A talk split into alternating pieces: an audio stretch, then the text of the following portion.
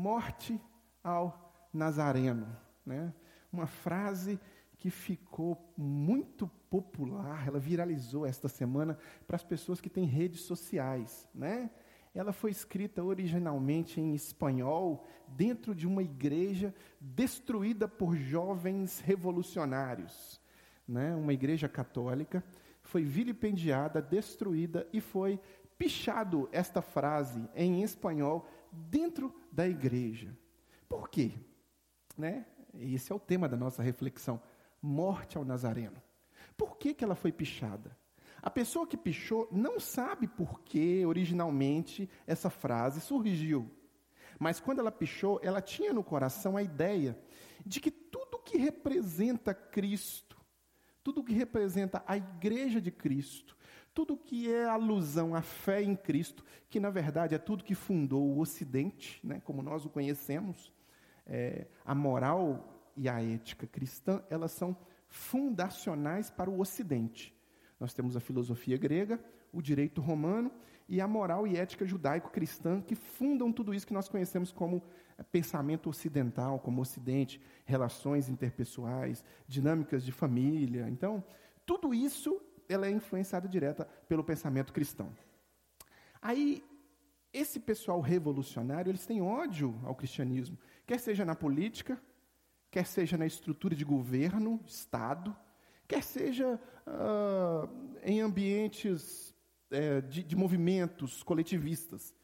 Porque o movimento, o pensamento cristão, ele é um pensamento que norteia, ele, ele norteia um modus de vida. Então nós vivemos assim. Então nós pensamos influenciados pela palavra de Deus. Então a palavra de Deus criou macho e fêmea. Então nós entendemos que um casal é formado por macho e fêmea. E conforme a nossa Constituição diz, um casamento é constituído por um homem e uma mulher. E por aí vai em outros aspectos da vida.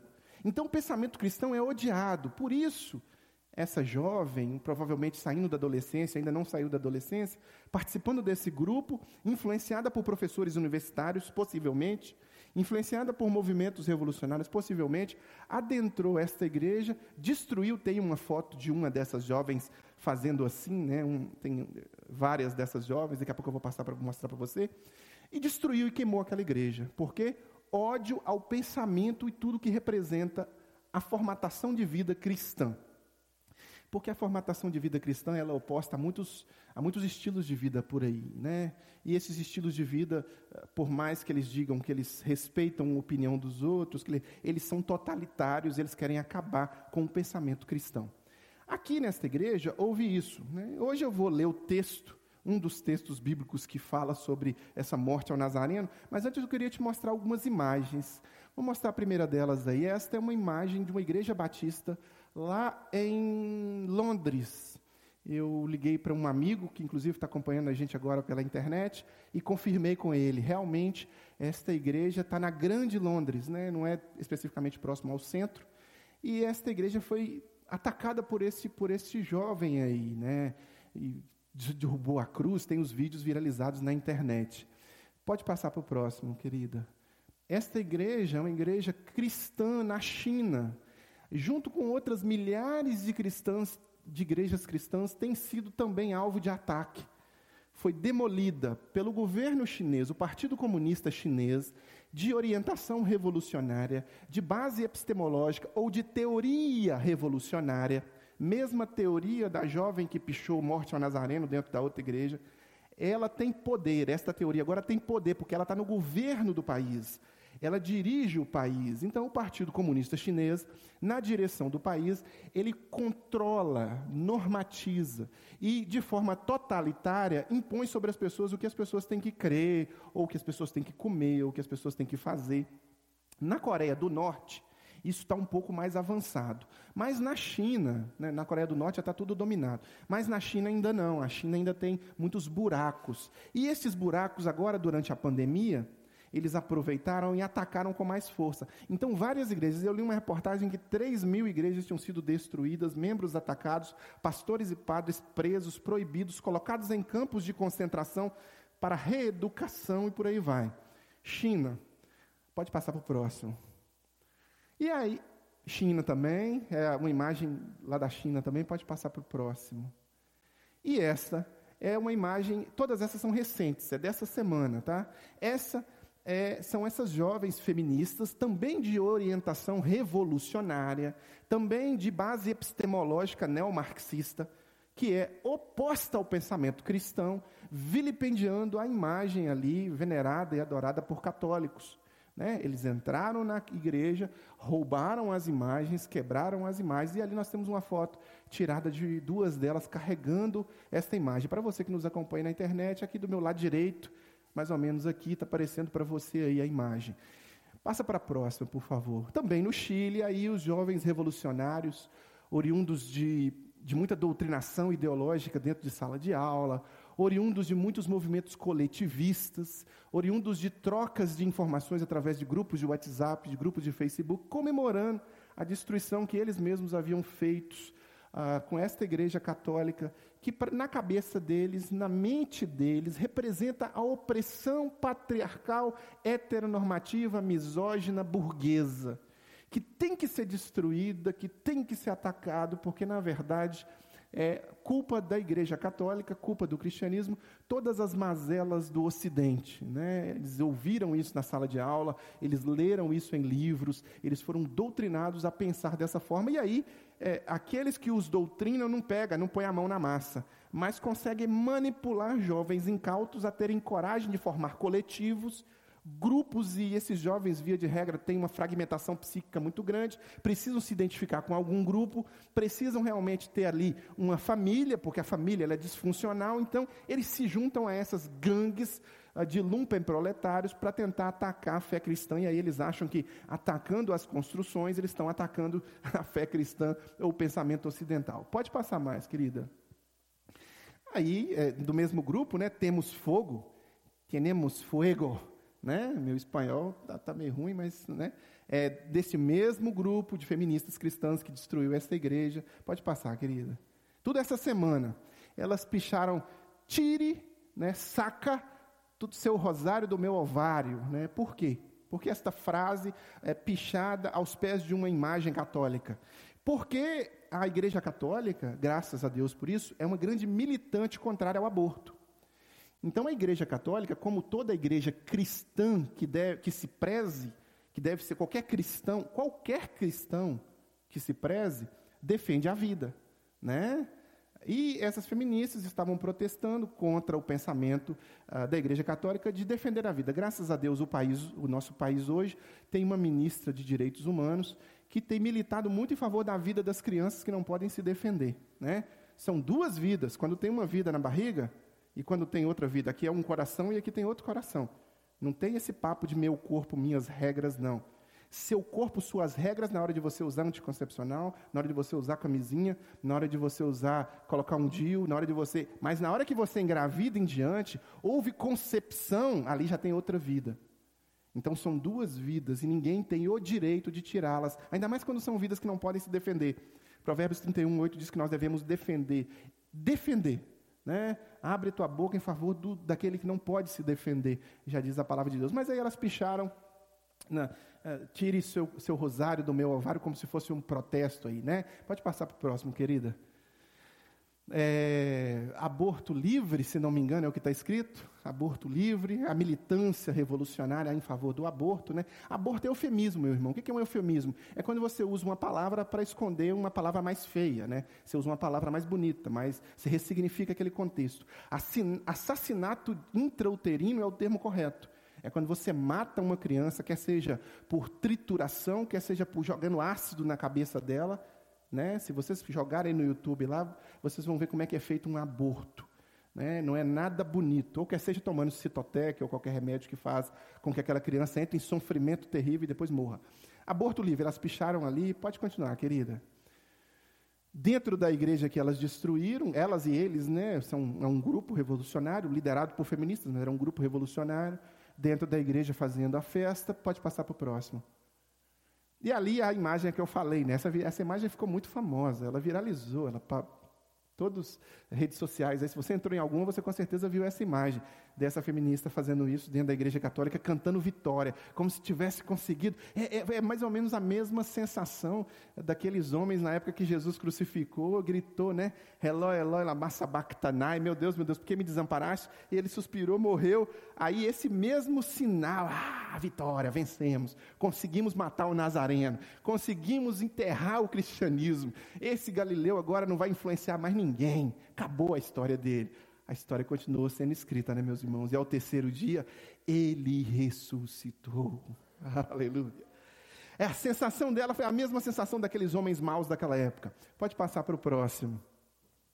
Aí, mais uma imagem da igreja destruída também no Chile dessa semana. Pode passar para a próxima.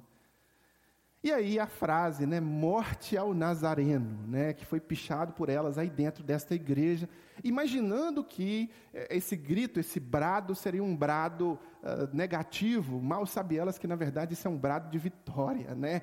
É um brado de dado pelo próprio Deus, mas elas não conseguem compreender porque existe uma limitação imposta pelo pecado, né? O pecado deixa a pessoa cega fechada na sua própria vontade, nos seus próprios anseios, na sua própria ganância, na sua própria vida mesquinha, e ela não consegue enxergar fora, ela fica presa numa escuridão do pecado, ela não consegue enxergar fora. Então, coitada, Jesus olharia e diria: Pai, perdoa-as, porque elas não sabem o que fazem, porque eles não sabem o que fazem. Mas essa ideia de morte ao Nazareno, meus irmãos, ela não é dessa geração. Não é. Essa ideia de contrapor o pensamento cristão, ou, ou, ou, de certa forma, ela já é antiga, é muito antiga. Né? Essa ideia de atacar o cristianismo. A missão Portas Abertas, um trabalho que nós temos cristão evangélico, tem relatórios de cristãos que são assassinados, colocados em campos de concentração. Porque o diabo, ele sistematiza pensamentos acadêmicos, sistematiza pensamentos políticos e sistematiza Tiza também políticos, é, pensamentos religiosos que são, é, por sua natureza, opositores vis do cristianismo e que tentam, de certa forma, impor sobre o cristianismo até mesmo a morte dos cristãos. Né? O Silas aqui da nossa igreja, Silas, alguns mais antigos vão saber quem é, porque a nossa igreja passou muita gente que foi embora, né? Estudantes. Silas era estudante de psicologia. Ele mandou para mim uma foto do Paquistão. Ele estava no Paquistão eu devia ter trazido essa foto hoje. E ele me mandou uma foto lá do, da igreja que ele foi. Ele casou com uma paquistanesa, né? Ele está morando agora na Nova Zelândia, mas ele estava no Paquistão visitando a família da, da esposa. E aí ele mandou uma foto do diácono, da porta da igreja. O cara que guarda a porta da igreja com uma Uzi. Né, com uma semiautomática na mão. O diácono lá tem que usar uma semiautomática, porque o cristianismo é perseguido pelo pensamento islâmico. Né? E aí os talibãs, os xiitas, os sunitas, todos perseguem os cristãos e aí eles têm que se defender. Ah, o introdutor, você recebeu ali, o Cauã te introduziu. Cauã foi, foi aquele que te recebeu ali, botou álcool na sua mão, deu uma boa noite para você. Mais ou menos o Cauã deles lá precisa usar uma, um fuzil, né? Precisão fui. E aí o Silas tirou uma foto com ele na porta da igreja e mandou para mim, por quê? Porque o cristianismo é perseguido. Não é nada novo, né? não é nada novo. Se você for ver, hoje o cristianismo tem esse nível de perseguição.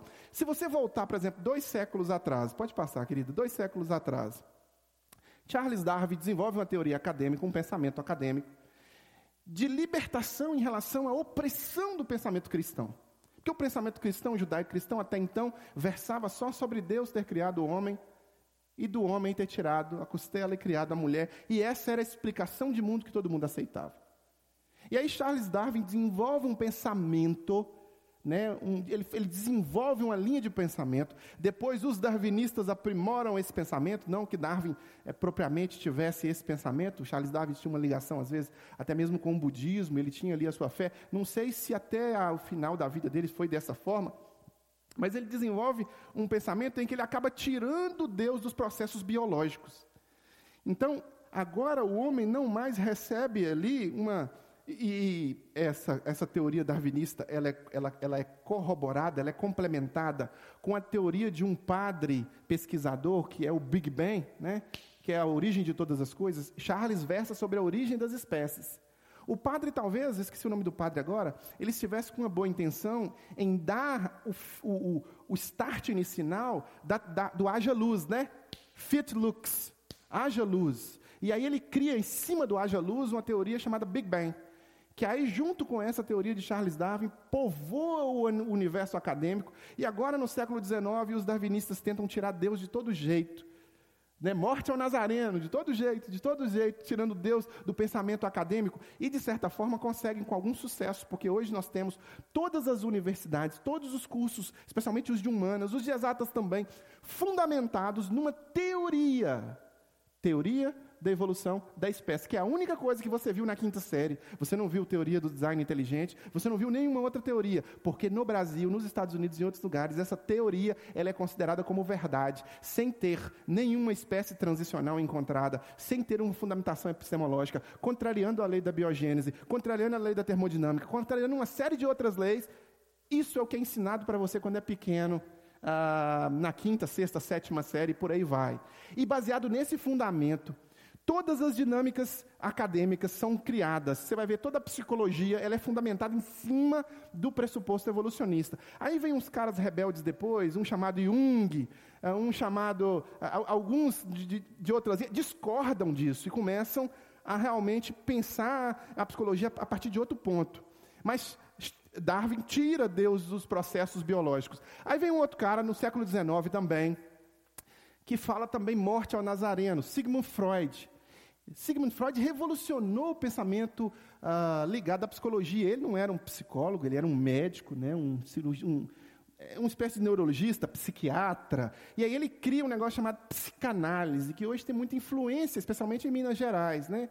No Nordeste, não tanto, em outros lugares, não tanto, mas no Brasil e Minas Gerais nós temos muita influência da psicanálise. Sigmund Freud tirou Deus dos processos também. Deus, para Freud, é um amigo imaginário que nós criamos para lidar é, bem com, nosso, com os nossos anseios, nós não conseguimos nos resolver bem, então a gente cria um amigo imaginário para poder, de certa forma, lidar com esse amigo imaginário, colocar no colo dele os nossos problemas. Então, Freud também grita morte ao Nazareno, que é tirar Deus do processo. Paralelo ali a Freud, tem um outro cara chamado Nietzsche, né? Friedrich Nietzsche um cara muito inteligente, muito perspicaz, um cara da área da, da semântica, da literatura, né? um filósofo. Então ele consegue, e Nietzsche é conhecido como aquele cara que matou Deus. Né? Ele fala sobre a morte de Deus. Esses três, esses três especificamente, são uma espécie de triarquia acadêmica da universidade que vai formatar toda uma base de ensino que os meninos lá do primeiro período vão receber, por influência dos professores. Você começa lá no doutorado, mestrado, graduação, você vai descendo, descendo, descendo, até chegar no primeiro, no prézinho. A influência desses caras está na mente dos professores, está na mente dos alunos. E essa dinâmica de tentativa deles de colocar teorias de leitura de mundo tem a ver com a tentativa de tirar Deus do processo. Morte ao Nazareno. É o mesmo princípio que a menina usou para pichar dentro da igreja. Morte ao Nazareno. É a mesma ideia de tirar Deus fora, de colocar Deus em, em, sabe, no cantinho, então morto, de preferência sem nenhum tipo de influência. É por isso que no Brasil muita gente acredita que política e religião não se discutem, né? Entrou, ó, oh, você não pode discutir religião, não. Se você não discutir religião, como é que você vai aprimorar o conhecimento? Porque o conhecimento vem através da discussão. Né? Eu tenho o meu argumento, você tem o seu argumento, e nós vamos criar fundamentos de argumentação. E aí esses fundamentos de argumentação vão se chocar e um vai suplantar o outro. É simples, né? Eu sou o caminho, a verdade e a vida. Não, Buda é o caminho, a verdade. Então vamos falar sobre isso? Vamos falar. Então vamos conversar. Não, então política não se discute. Para quê? Para os cristãos ficarem calados. É o mesmo processo. Pois bem, pode passar para o próximo, querido. Deixa eu ver se tem mais algum. Tem mais não? Agora volta no, no, no título inicial, então. Pois bem, a gente acha que esse é, eu mostrei aqui do século XIX. Vou te mostrar do primeiro século, então. Deixa eu lembrar do primeiro século aqui. Primeiro, eu fiz umas anotações, mas eu estou saindo delas. Herodes. No primeiro século, Herodes, quando ficou sabendo da vinda do Nazareno, ele mandou matar todas as crianças de dois anos para baixo. Para matar a ideia que Jesus representava. Os magos do Oriente não são reis magos, né? são os magos do Oriente, eles não eram reis. Os magos do Oriente chegam até Herodes e falam: olha, ele, o cara vai vir, e ele vai ser rei dos judeus. Herodes fica com.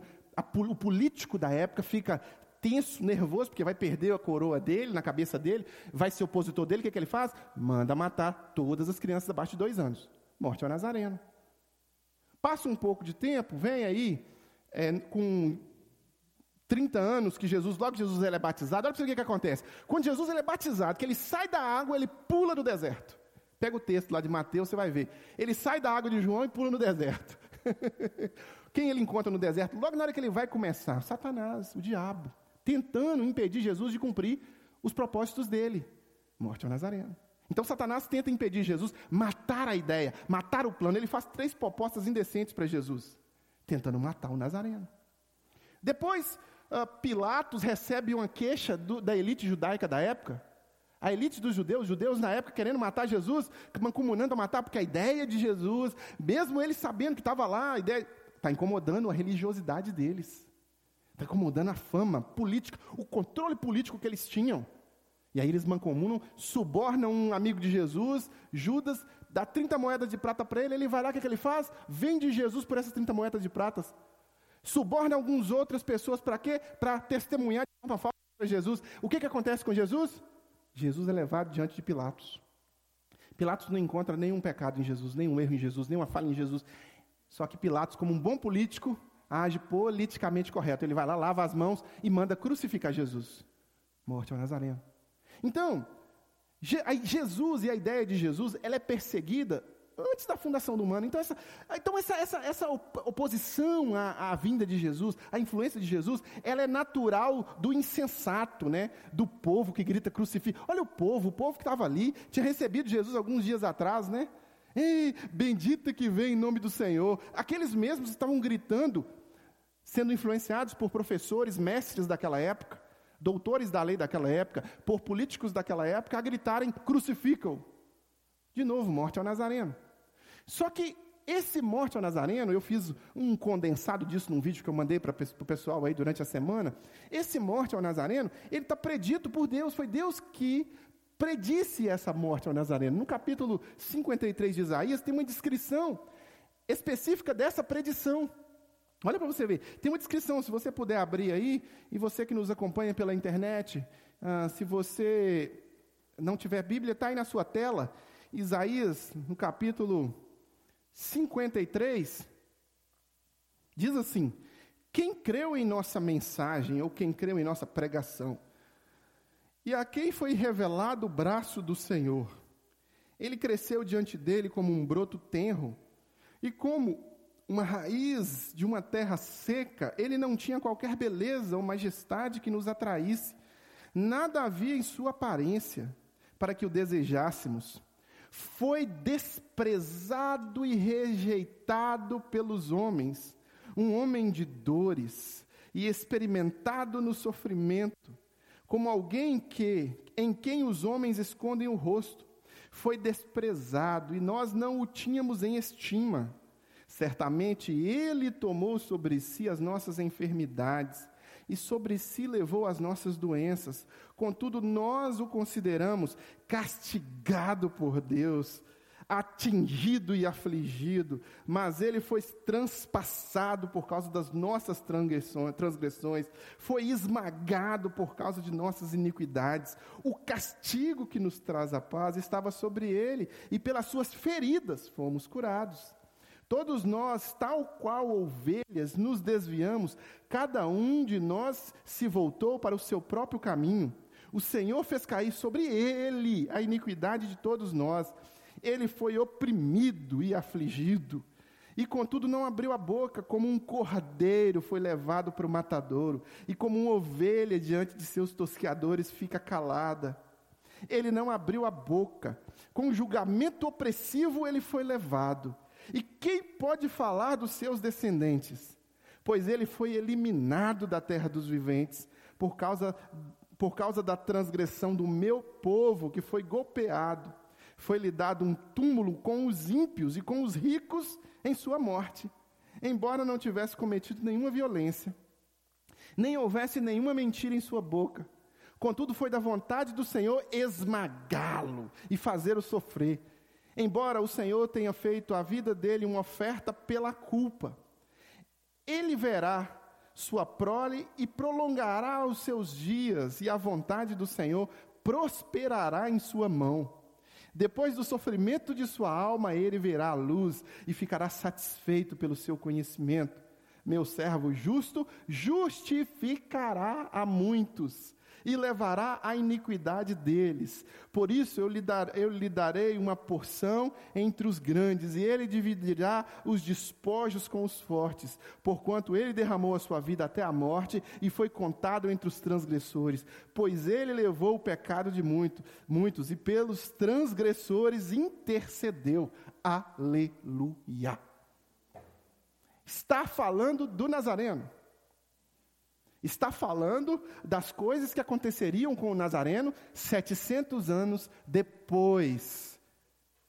Então, Isaías, inspirado por Deus, traz uma profecia, traz uma palavra escrita 700 anos antes, até parece que ele escreveu depois, né? Os detalhes, uma riqueza de detalhes impressionante. Ele foi enterrado onde? Foi o José de Arimateia, um senador da República da época que foi lá, pegou ele, enterrou ele, enterrado entre os ricos, né? Considerado entre os transgressores. Então parece que Isaías, de uma forma intuitiva, instintiva, espiritual, obviamente, sabia. E aí ele descreve aqui o que estas pessoas insensatas, e todos que caminham para longe de Deus são insensatos, né? Inclusive em algumas versões, eu li na NVI aqui, mas em algumas versões vem a palavra insensato, logo no primeiro, no primeiro texto aí, né? Insensato, né? Então o insensato é aquele que corre e tenta fazer esse tipo de coisa, esses são insensatos.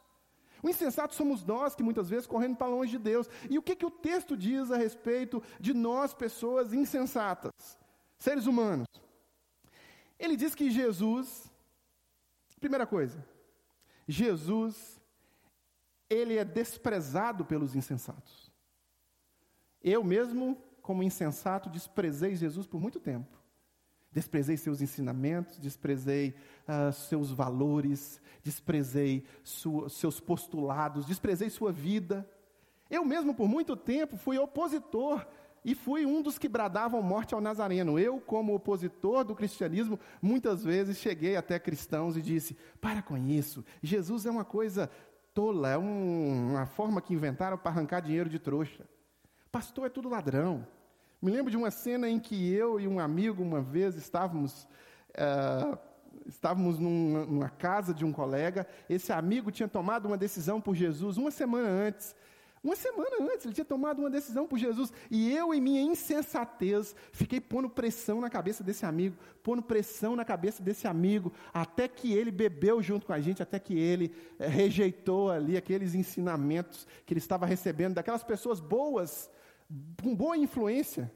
E que mais tarde essas pessoas influenciaram até a minha vida também, iluminaram até a minha vida também. Mas eu, como um insensato, desprezei esses ensinamentos por muito tempo na minha vida. Então, o insensato ele se opõe à palavra de Deus, ele se opõe a Deus, ele se opõe a Jesus. O insensato, ele age de certa forma, ele age assim mesmo, é, é, é fruto que o insensato dá. Ele não entende, ele chega e ele se opõe à maravilha que é servir Jesus, porque ele não entende o tanto de benefício que é servir Jesus, e ele não entende que os caminhos dele parecem ser bons, mas no final são caminhos de morte, e que os caminhos de Jesus são os caminhos mais nobres, planos de paz e não de mal, jugo suave, fardo leve. Ele quer transformar as nossas vidas e colocar as nossas vidas em um patamar muito melhor, mas o insensato não percebe isso. E como o insensato não percebe isso, ele despreza. Ele despreza se colocando frontalmente contra, destruindo, perseguindo, indo atrás, tentando, sabe? Ou ele despreza mesmo dentro da estrutura religiosa perseguindo de dentro, tentando mudar, tentando dizer assim, não, mas Jesus não disse isso, agora está na moda o tal do não julgueis, né? Vocês já ouviram, né? Ah, a gente não pode julgar ninguém, não, não julgueis. Não julgueis é a nova forma de desvalar, deixa eu pecar em paz. Me deixa pecar à vontade? Me deixa pecar à vontade? É a nova forma de falar, do, é o não julgueis, não julgueis. Sim, Jesus falou para não julgar, obviamente que ele ensinou sobre isso, mas ele ensinou também o que é pecado, o que não é pecado, o que é santidade. Né? E nós temos que ter um, um, padrão alto nas nossas vidas em relação a isso. Então, os insensatos tentam ressignificar, mudar Jesus. Sabe, a lei de Jesus é muito boa, os insensatos tentam mudar a lei para fazer com que o homem seja bonzinho, para olhar para o homem como vítima de tudo, uma vítima eterna. Né? O bandido é vítima da sociedade, o filho é vítima do pai, da mãe, é sempre vítima, todo mundo é vítima de tudo. E se a gente for voltando, a gente vai chegar lá em Adão, que é, foi vítima de Eva. Essa semana eu fiz isso. Essa semana eu vi um cara falando isso. Eu disse assim num, numa conversa com um rapaz cristão, seminarista, uma conversa pública, eu disse assim para ele: Adão foi um frouxo, porque Adão deveria assumir a postura dele no Éden e ele não assumiu. Né? E a Bíblia atribui a ele o pecado. Né? Eva foi lá e pegou a maçã, a maçã, pegou a fruta, o fruto. Eva pegou o fruto. Né? Eva que foi, mas só que a Bíblia fala que foi Adão, por um só homem, Adão entrou o pecado no mundo pelo pecado da morte. E Jesus é o novo Adão, né? o Adão puro, perfeito, né? o plano de Deus inicial. Uh, e aí eu falei assim, Adão foi um frouxo, porque Adão não assumiu o papel dele na família, deveria ter cuidado de Eva da forma correta e não cuidou. Aí um, um rapazinho lá, machista, um pouco, Adão foi só uma vítima de Eva, aquela mulher que enganou ele. É a mulher, que, e ele fez isso, depois na hora que Deus confronta ele, o que, que Adão fala? Ah, é a mulher que tu me deste, é a mulher que tu me deste, a culpa não é minha não.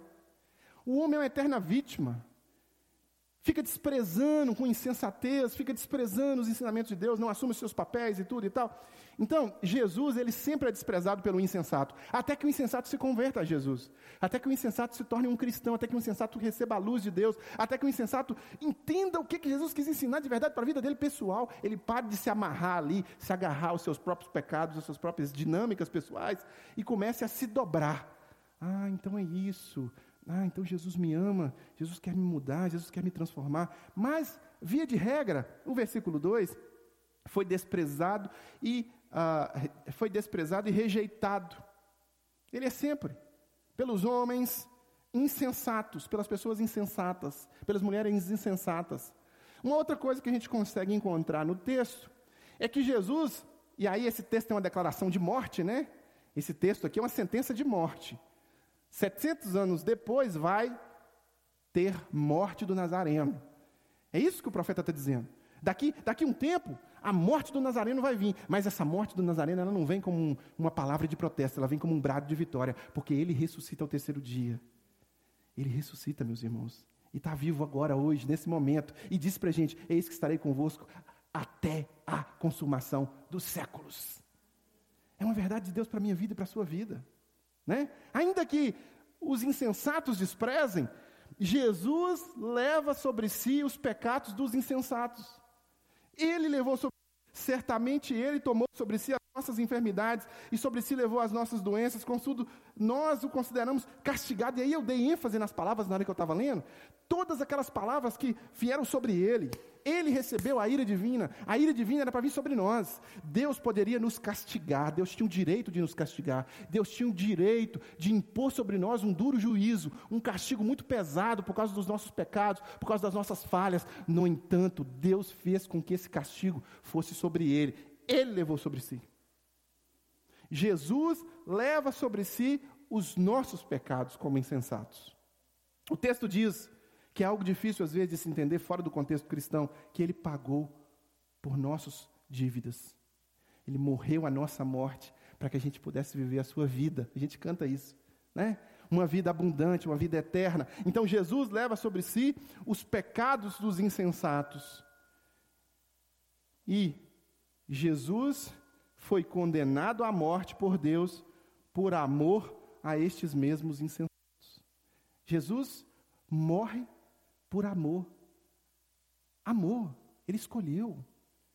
Jesus disse uma vez, conversando com Nicodemos, um professor acadêmico da época, um doutor da lei, um político, um influencer, né? ele influenciava o pensamento daquela época. Jesus diz: Porque Deus amou o mundo de tal maneira que deu seu Filho unigênito, para que todo aquele que nele crê não pereça, mas tenha vida eterna. Então, por amor a você, a mim e a todo e qualquer insensato que se opõe ao pensamento cristão, quer seja o mais simples possível, porque você percebe a influência do diabo o tempo todo. O tempo todo, meus irmãos, o tempo todo. O tempo inteiro. Um dia, chamada Ilicínia. Ilicínia, Ilicínia ou Cristais, porque eram duas, uma próxima da outra, e nós fazíamos um trabalho. Eu estava lá nessa cidade, acho que você estava nessa época também, não estava, Mari? Mari também estava, a gente tinha uma série de outros Maria era adolescente, devia ter 15 anos nessa época. e aí a gente estava evangelizando ali, e um jovem, eh, nós entregamos um folheto falando que Jesus o amava, e aquele jovem recebeu a mensagem e se comprometeu aí na igreja domingo à noite. Nós estávamos começando uma nova igreja naquela cidade, e ele se comprometeu aí naquela igreja no domingo à noite. Ah, quando ele chegou em casa, a mãe dele viu o folheto. E a mãe dele disse assim: Eu prefiro meu filho morto do que o meu filho com esses crentes aí. Infelizmente, aquele jovem atropelou uma vaca naquela semana ali e acabou falecendo. Né, a notícia que chegou para nós é que aquele jovem tinha realmente falecido e que tinha realmente acontecido aquilo ah, com um grupo de, a gente chama de evangelistas, né? Os grupos, nos grupos evangelistas que estavam fazendo missões ali.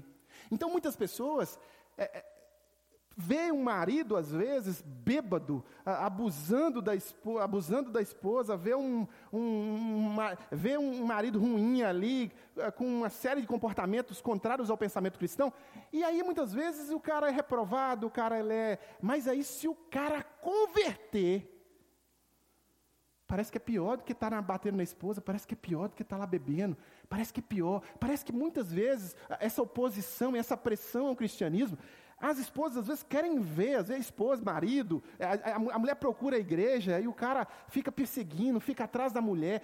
Está na cultura. Está na parte espiritual da nossa cultura, meus irmãos, essa influência maligna. Mas Jesus, ele foi condenado à morte pelo próprio Deus. Então, morte ao Nazareno foi uma sentença de morte que Deus deu por causa desse nosso comportamento pecaminoso. Nossas iniquidades fazem separação entre nós e o nosso Deus. Isaías já diz no capítulo 53. Nós pecamos, nós nos opomos a Deus. Nós sempre estamos querendo fazer as coisas de acordo com o nosso coração enganoso, ganancioso, materialista, é, mesquinho, é, é, cheio de luxúria, cheio de ira, cheio de ódio, cheio de ciúme, cheio de inveja. E aí nós queremos, sistematizamos pensamentos políticos, pensamento acadêmico, pensamento familiar, contrário e oposto à palavra de Deus. E aí vem Deus e fala assim: esse povo que me persegue, esse povo que, ah, de certa forma, se comporta de forma errada, mas eu vou morrer para esse povo, eu, eu amo esse povo e quero salvar esse povo, porque Deus amou o mundo de tal maneira que deu seu Filho unigênito, para que todo aquele que nele crê não pereça, mas tenha vida eterna. É por você, é por mim. Então não interessa se grupos coletivistas se opõem ao pensamento cristão, Jesus os ama, ama cada um desses que destruíram essas igrejas. Sabe o Estado Islâmico, quando enfileira os nossos irmãos e coloca, colocava, né, porque Trump mandou matar todos os principais cabeças do Estado Islâmico, o Estado Islâmico se diluiu. Né? Quando fere o pastor, o rebanho se, se perde. Quando o líder cai, toda líder, todos o rebanho acaba se, se desfacelando. Né? E colocavam os nossos irmãos de joelhos na frente deles e pegavam uma faca e em tom é, de Hollywood, né, com produção hollywoodiana, cortavam a cabeça dos nossos irmãos só porque eram cristãos. Queimavam as crianças dos nossos irmãos dentro de jaulas, jaulas com as crianças lá dentro sendo queimadas com gasolina só porque eram cristãos. Quando isso acontece, quando essas coisas acontecem, quando derrubam igrejas, quando vem pensamento acadêmico, quando vem político contrário, tudo isso, isso é normal, isso é o que via acontecer mesmo, mas não há derrota de Jesus nisso, ele está vivo e vai continuar vivo, vai voltar para nos levar, essa é a verdade. O Nazareno não morre porque ele não morre mais, porque ele já se entregou por nós, ele já morreu por nós, e nunca, não existe possibilidade das portas do inferno conseguirem subjugar ou submeter qualquer vitória sobre Jesus e os seus discípulos. Jesus e a sua igreja. Quanto mais nos matarem, mais nós nasceremos de novo. Quanto mais derrubarem os nossos templos, mais nós abriremos novos templos. E se não tivermos templos, nós vamos reunir em cavernas.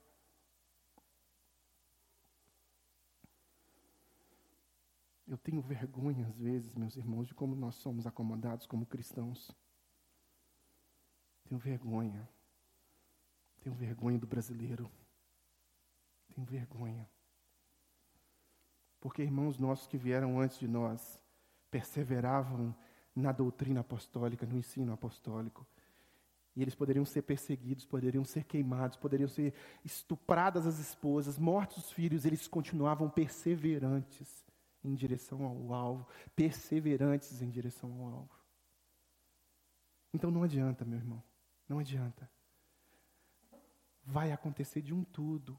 Sua família pode te perseguir, seus amigos podem te perseguir, os grupos podem tentar influenciar a sua mente, Satanás pode tentar de toda forma, mas se você se entregar a Jesus de verdade, se você, você vai desfrutar da vitória em Cristo. Foi por você que ele morreu. Ninguém consegue matar isso. Eles podem nos matar. Eles podem me matar, podem matar você. Mas você só vai passar daqui para a morada eterna com Jesus. Eles não podem impedir você de ser o que Deus quer que você seja. Não podem. Inclusive, estes que tentam matar Jesus academicamente, matar Jesus uh, perseguindo Jesus no, na janela 1040, né, nesses países islâmicos, matar Jesus, mataram, não conseguem, nunca vão conseguir, sabe por quê? Porque ele sempre vai estar vivo, ele não há possibilidade de matar aquele que venceu a morte. E isso só vai se, isso só vai se concretizar na sua vida, se você se entregar a Jesus também. Você só vai conseguir aprender, entender e viver isso de forma espiritual e também ser uma barreira intransponível, uma barreira intransponível. Igual Paulo era, igual Pedro era, igual os cristãos que vieram antes de nós eram, uma barreira intransponível. A história da igreja diz que quando Pedro falou, quando falaram com Pedro, você vai morrer crucificado, ele diz: Não, não sou digno. Eu não sou digno de ser crucificado como meu mestre vira a cruz de cabeça para baixo. E dizem a história da igreja diz que Pedro foi crucificado de cabeça para baixo, honrando e louvando e agradecendo o nome do Senhor porque ia morar com ele. Essa é a missão, essa é a visão, essa é a ideia, esse é o espírito do cristão. Então eu quero encerrar, porque eu já estourei meu tempo e muito tempo. Meu reloginho já pediu para eu parar 40, 10 minutos atrás. Eu quero te encorajar, te fazer um encorajamento nessa noite, ou nesta manhã, nessa tarde, não sei que hora que você está vendo esse vídeo, a se comprometer com Jesus de verdade. Porque Deus descreveu, escreveu a sentença de morte, não foi o pessoal que opositor, foi Deus.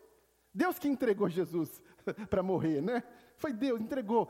A ira divina, a punição vem sobre Jesus por sua causa, para você ser perdoado. Então, abra o seu coração e se comprometa com Jesus. Eu também já fui resistente às ideias. Eu também já fui resistente ao pensamento. Eu também já fui resistente às pessoas. Eu não fui tão resistente como esses que tem, matam, né? Mas eu também já fui resistente um dia. Mas essas resistências minhas caíram quando eu vi diante de mim a presença e a pessoa de Jesus clara falando ao meu coração, dizendo: Filho, olha, chegou a sua vez. Talvez tenha chegado a sua vez também. Se comprometa com Jesus hoje. Se comprometa com Jesus aí na sua casa. E para você que está com medo, às vezes, de ser perseguido, o sangue dos mártires, meus irmãos, o sangue dos irmãos que vieram antes de nós, é que, rega, que regou tudo isso que nasceu depois. Então não tem como deter a igreja do Senhor. Nunca ninguém vai deter a igreja do Senhor. Não tem como. É impossível. Pode jogar no, no, na arena com leões pode crucificar, pode queimar, colocar fogo, pode cortar a cabeça, pode torturar, chicotear, pode fazer o que for. Cada vez, cada revide, cada volta, ela vem 10, 20, 30 vezes mais forte. Essa frase na parede pareceu um brado de vitória do pensamento revolucionário contra o cristianismo. No entanto, o que, que ela, essa frase fez? Ela trouxe uma união cada vez maior dos cristãos em torno de um despertar cristão no mundo. Opa! A mentalidade revolucionária está atacando o cristianismo de forma mais intensa. Opa! Muitos estão acordando para isso. E muitos estão votando contra a mentalidade revolucionária nos Estados Unidos hoje. Joe Biden representa a mentalidade revolucionária. Trump não é um cara lá, essas coisas, não. Mas a mentalidade revolucionária tem representantes políticos. A mentalidade revolucionária tem representantes acadêmicos. E muita gente está, opa, então o cristianismo é assim. Você pode atacar, matar, matar, matar, matar. O cristianismo, meus irmãos, ele nasceu, ele aprendeu, e ele existe, subsiste com um cara que saiu da tumba. Ele saiu da tumba, então não tem jeito, não tem como. Você pode tentar e tentar e tentar, então, meus irmãos, tenham fé. Qualquer perseguição que nós passamos, qualquer vez que o diabo levantar-se contra você e contra a sua família, ele se levanta para cair. E qualquer tribulação que você passe, só vai aprimorar o seu caráter. Só vai melhorar mais e mais o plano de Deus na sua vida mas nunca vai parar você, nunca vai parar sua família, nunca vai deter, porque Jesus é com você e vai ser com você até a consumação dos séculos. Creia. Esteja com Ele. Curva sua cabeça agora. Vamos orar. Faça o seu compromisso com Jesus. De ser um cristão melhor, de ser um cristão mais envolvido com a palavra de Deus e de não sucumbir diante das tribulações ou de qualquer perseguição. E se você não é cristão e você sabe que você não é, se comprometa com Jesus hoje. Dê o passo de compromisso. Diga: Olha, Jesus, eu quero me comprometer com o Senhor.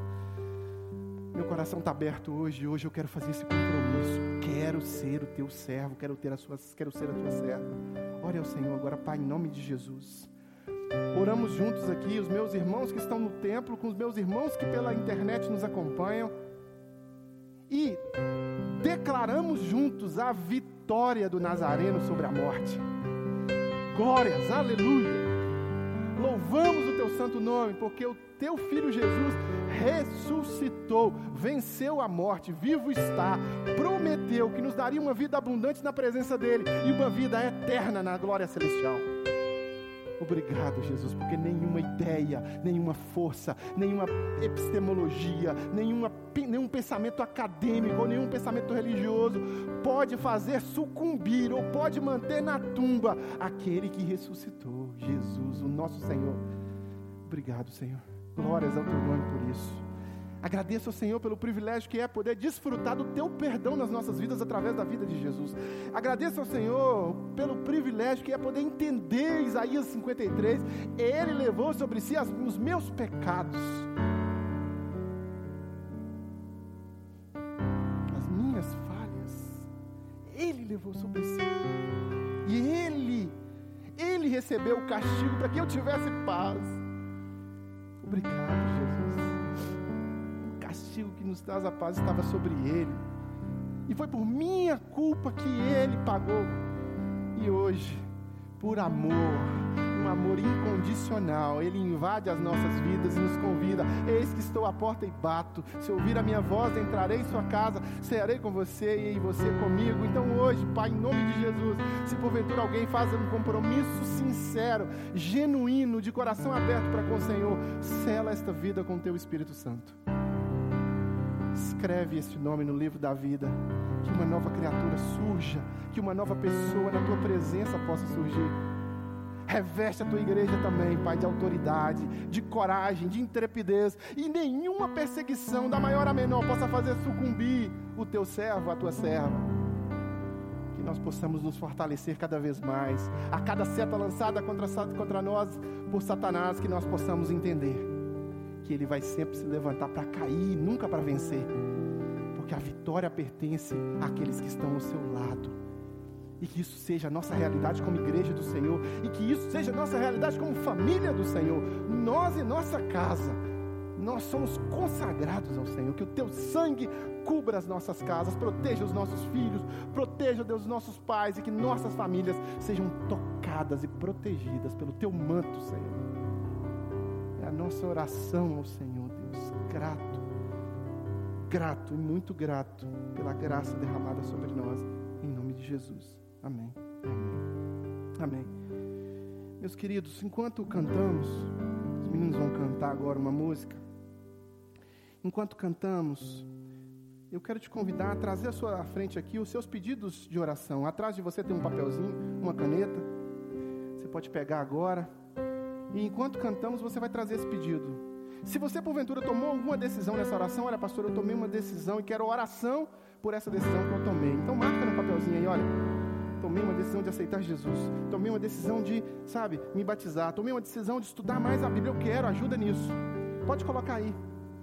Traga à frente que nós vamos orar por essa decisão sua. E se você que nos acompanha pela internet agora também, que nos acompanha pela internet agora também, tomou alguma decisão enquanto orávamos, envie-nos um e-mail, ore por mim, arroba.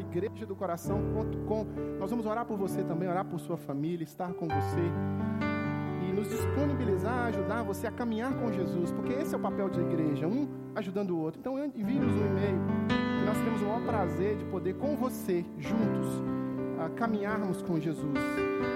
Se você estiver na Grande Belo Horizonte, eu te convido. Avenida Dom José Gaspar, número 185, bairro Coração Eucarístico, bem próximo ao Museu da PUC. Vou te receber aqui, braços abertos. Pode vir, todo domingo às 18 horas. Quarta-feira, quinta-feira, perdão, nós temos um estudo bíblico também para você. Toda quinta-feira. toda quinta-feira, 20 horas, é transmitido um estudo bíblico de meia hora, rapidinho. Estamos em Atos dos Apóstolos, estamos estudando a vida dos primeiros cristãos. Né? Você entra nas redes sociais e você vai, você vai ter disponível para você isso lá. Escola Bíblica Dominical acontece ao vivo todos os domingos de manhã. É um estudo um pouco mais longo, de uma hora e meia. Né? Começamos às nove, terminamos dez e meia. Disposição para você também nas nossas redes sociais. Né? Funciona através do Zoom, mas a gente transmite também nas nossas redes sociais. E a celebração acontece aqui às 18 horas. Se você quiser entregar o seu dízimo a sua oferta, quiser ajudar os trabalhos da Igreja do Coração, ajudar na estrutura, pagamento desse, nós pagamos isso é com os dízimos mesmo as ofertas, né? O dinheiro não vem do Estado para a gente pagar, não. Aqui a gente paga 7 mil nesse aluguel aqui, é com dízimo e com oferta. Então, se você que sentiu no seu coração desejo de ajudar, você também pode ajudar. Está na sua tela aí agora a forma de você ajudar. Se você estiver ouvindo pelo Spotify ou pelo Castbox, você pode enviar um e-mail para a gente no financeiro.igrejadocoração.com e a gente vai mandar um e-mail para você explicando como você pode contribuir financeiramente para a Igreja do Coração. Eu me despeço de você que está pela internet, eu vou continuar com o pessoal que está aqui. Que o amor de Deus, o Pai, a comunhão e consolação do Santo Espírito e a graça de Jesus seja sobre a sua vida, seja sobre a vida da sua família. Que Deus te abençoe.